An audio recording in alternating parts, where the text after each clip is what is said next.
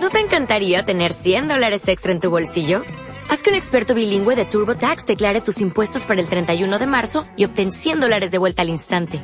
Porque no importa cuáles hayan sido tus logros del año pasado, TurboTax hace que cuenten. Obtén 100 dólares de vuelta y tus impuestos con 100% de precisión. Solo con Intuit TurboTax. Debes declarar para el 31 de marzo. Crédito solo aplicable al costo de la presentación federal con TurboTax Full Service. Oferta sujeta a cambios o cancelación en cualquier momento.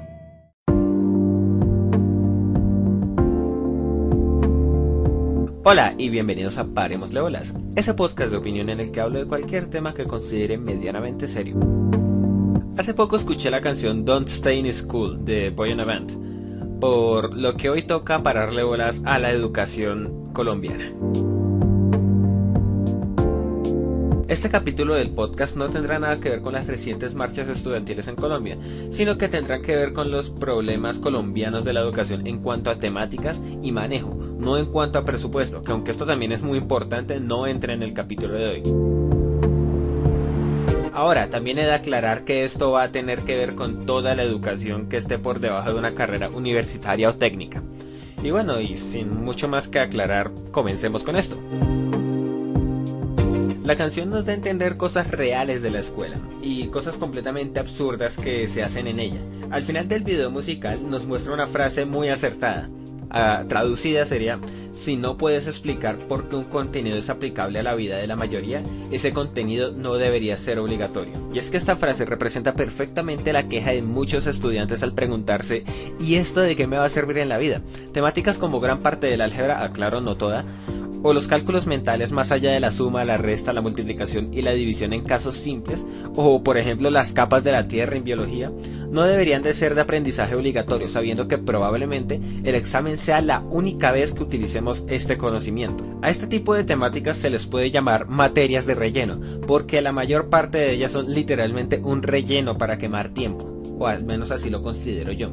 Pero bueno, especifiquemos un poco más sobre estas temáticas en las diferentes materias, aclaro en el caso de Colombia. En las materias de español o lengua castellana, depende de cómo se llame en cada escuela, hay cosas muy importantes para la vida, como lo, como lo son la comprensión lectora o la comprensión de contextos, pero también hay muchísimo relleno, como las diferentes épocas artísticas que pueden ser interesantes para algunas personas, pero no se usarán en la mayor parte de las veces por lo que deberían ser temáticas opcionales para gente que de verdad le apasione saber sobre ese tema. En las materias relacionadas con la matemática hay cosas importantísimas para la vida hasta cierto punto, ya que a partir de un punto nos empiezan a enseñar temática entre comillas avanzada, cuando nos podrían estar enseñando nociones de economía y finanzas, ya que el manejo del dinero es muy necesario aprenderlo y así evitar caer en diferentes estafas que se inventan las personas.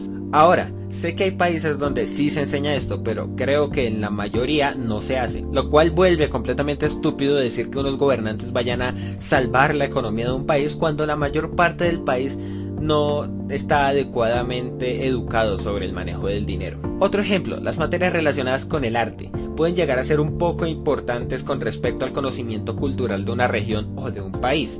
Pero yo me pregunto, ¿debe ser esto realmente algo obligatorio? ¿Es algo esencial en la educación de los jóvenes? Yo creo que no, pero muchos tienen la posición de que esto es necesario para probar si una persona tiene algún tipo de talento o interés relacionado con el arte o la cultura. Pero yo opino que no es así, pues creo que esto se puede descubrir con las diferentes situaciones de la vida cotidiana y no es necesario forzarlo, por lo que debería ser un ejemplo de un grupo de materias completamente opcional. Al hablar de biología, esta materia podría centrarse un poco más en el cuerpo y el funcionamiento del ser humano, ya que esto puede llegar a ser muy útil a la hora de saber, por ejemplo, qué tomar en caso de algún dolor o qué hacer en caso de emergencia médica. Esto lo considero muchísimo más importante que saber algunas otras cosas relacionadas con la biología, aunque considero que esta materia está muy bien estructurada y se le pueden hacer unas pocas correcciones. Sé que se me escapan muchísimos otros casos de temáticas innecesarias, pero creo que la mayoría de personas con un poco de análisis pueden llegar a saber de muchas otras de estas temáticas. Así que pasemos al siguiente tema. La educación sexual. Supongo que la mayoría de las personas ya han recibido una educación sexual mínima, La mayoría sabemos cómo se pone un condón o un poco del funcionamiento de las pastillas anticonceptivas y también conocemos muchas enfermedades de transmisión sexual. Pero a ninguno probablemente nos enseñaron sobre, por ejemplo, cómo se cuida un bebé. Lo único que sabemos de esto, los que no tenemos hijos, es la típica y repetitiva frase de tener un hijo es una gran responsabilidad. Pero esta frase se vuelve absurda al volverse repetitiva. Aunque enseñar a una persona a cuidar un hijo perfectamente es imposible e ilógico, ya que muchos principios son muy subjetivos, lo cual lo vuelve una utopía completa. Se pueden dar algunas lecciones sobre los cuidados de bebé, las enseñanzas de temáticas y otras cosas que no son completamente subjetivas. Pero bueno, ustedes se pueden estar preguntando cómo sería una educación buena en mi opinión. Pues bueno, en mi opinión una educación de calidad es una educación en lo que se enseñe sobre temáticas realmente útiles para la vida de la mayoría.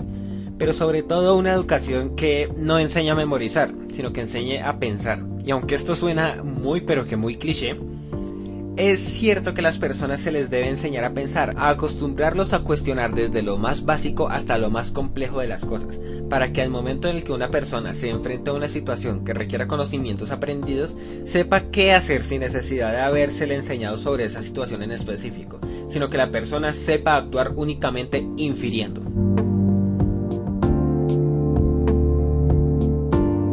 Bueno, este es el final de este primer podcast de 2019. Espero les haya gustado, espero que hayan tenido unas felices fiestas. Y bueno, recuerden que pueden seguirme en Twitter como arroba paremosleolas. Y nos vemos cuando me apetezca. No diré que en 15 días porque tardé 3 semanas en subir este episodio. Y no sé cuándo sube el siguiente. Pero bueno, nos vemos cuando me apetezca. Estaré avisando por Twitter. Nos vemos otra vez cuando me apetezca para pararle bolas a otro tema medianamente serio. Adiós.